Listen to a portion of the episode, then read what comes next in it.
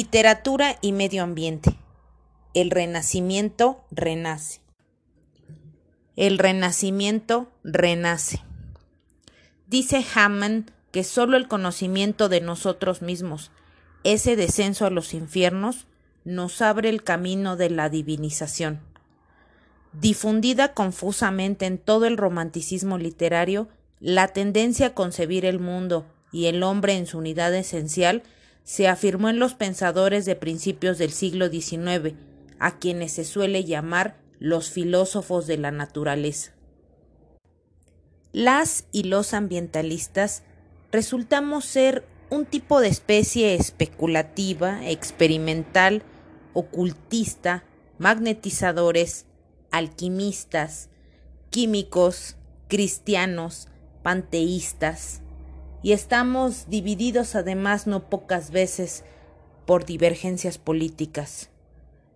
Pero la tendencia dominante del medio ambiente que hacen de este movimiento una reacción unánime contra el siglo frustrado de la contaminación y que al mismo tiempo nos impulsa a los filósofos de la naturaleza a un estudio particularmente cuidadoso de las revelaciones del sueño, del futuro, de la sustentabilidad.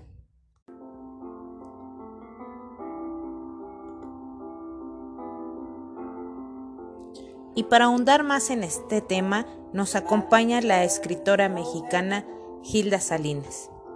Hilda Salinas es narradora y dramaturga. Se ha especializado en literatura de género. Escribe biografías noveladas, obras biográficas para llevar el escenario, cuentos, relatos y novela social, de cursos y talleres de narrativa y es editora de la editorial Trópico de Escorpio.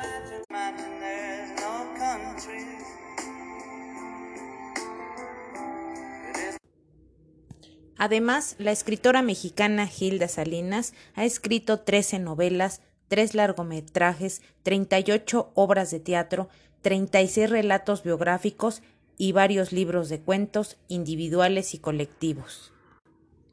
Entre su brillante obra literaria se encuentra Alaide Fopa, El eco de tu nombre, de Editorial Grijalva. También tenemos El equilibrio en la cornisa 1, de Trópico de Escorpio, así como La narcocumbre, editada por Alfaguara.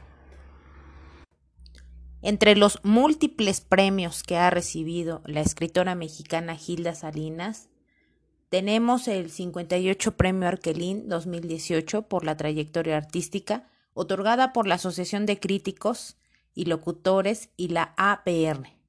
La única mención honorífica en el Premio Internacional Emilio Carballido 1995 por la obra Patriota y Amante de Usted. También tenemos el premio a Mejor Actriz de Monólogo 1997, otorgado a la señora Edith Clayman por la obra Patriota y Amante de Usted, por la agrupación de críticos y periodistas de teatro. Primer lugar en el primer ciclo de lecturas dramatizadas Elena Garros y Dal, Sogem 1999, por la obra Gallos Reos. También cuenta con una mención honorífica en el Premio Concurso Nacional de Monólogos 2004 con Aculta Imba del Instituto Coahuilense de Cultura y revista Paso de Gato por la obra Plegarias no atendidas. También cuenta con el premio a la mejor actriz de monólogo entregado a Silvia Pasquel por la obra Nahuin Olim Virgen Perversa, de la cual Gilda Salinas es autora. En cuanto al cine, tenemos el concurso Expresión en Corto 2008 con el largometraje A así como el concurso nacional de cuentos Álica 1997 con el texto Punto de Vista. Finalmente, tenemos el concurso de cuentos Mujeres en Vida 2015 de la Universidad Autónoma de Puebla de Centros de Estudio de Género, con el cuento Esa palabra no existe.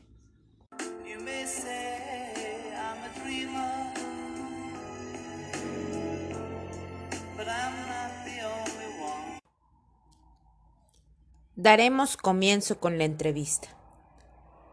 Hilda, ¿qué piensas acerca de los eventos climáticos actuales y la devastación ambiental que se impone por encima de toda racionalidad humana? Por desgracia, toda la humanidad, hombres, mujeres, jóvenes, niños, niñas, viejos, viejas, no tenemos ningún cuidado. Seguimos contaminando las aguas, seguimos contaminando el aire que respiramos. Eh, ¿Cuánta gente saca sus perros sin una bolsita para recoger? Y a veces recogen y lo dejan de todos modos ahí en una orilla. Y además es en plástico, en bolsitas de plástico. El plástico sabemos que tarda mucho, mucho tiempo en, en, en absorberse, o no se absorbe jamás, miles de años, no sé cuánto. Eh, no, no tenemos cuidado de separar la basura, eh, seguimos sobre todo la basura que, que sigue eh, tapando las coladeras y, y de repente provocando inundaciones y luego nos quejamos. No hacemos absolutamente nada para cuidar el medio ambiente. De hecho, si podemos perjudicarlo, parece que sí, con mucho gusto lo hacemos.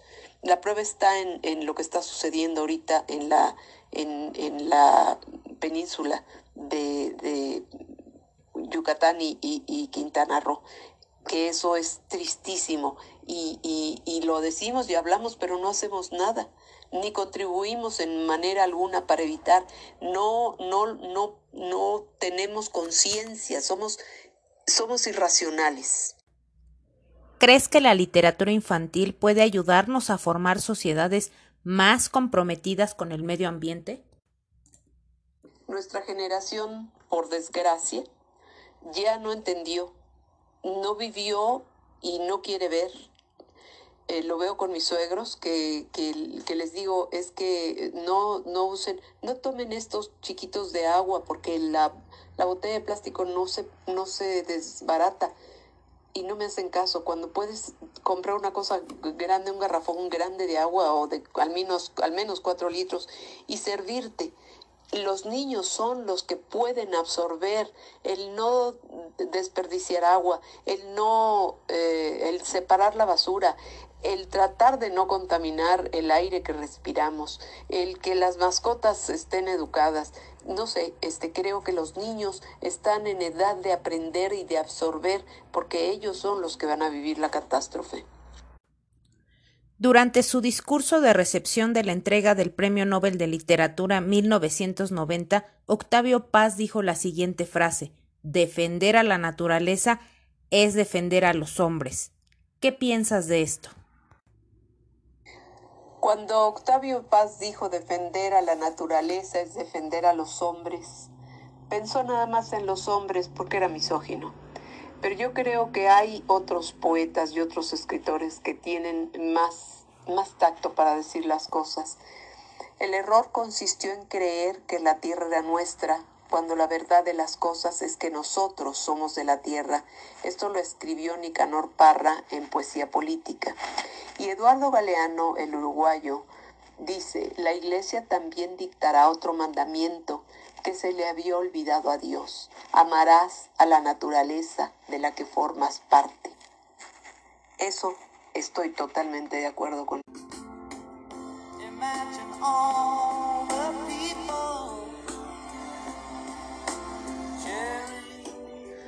Pues bien, hemos llegado al final de este programa. Queremos agradecer a la escritora mexicana Hilda Salinas. Muchísimas gracias. Nos escuchamos en la siguiente cápsula, con los mejores líderes ambientales del hoy y el mañana. Resonancia ambiental.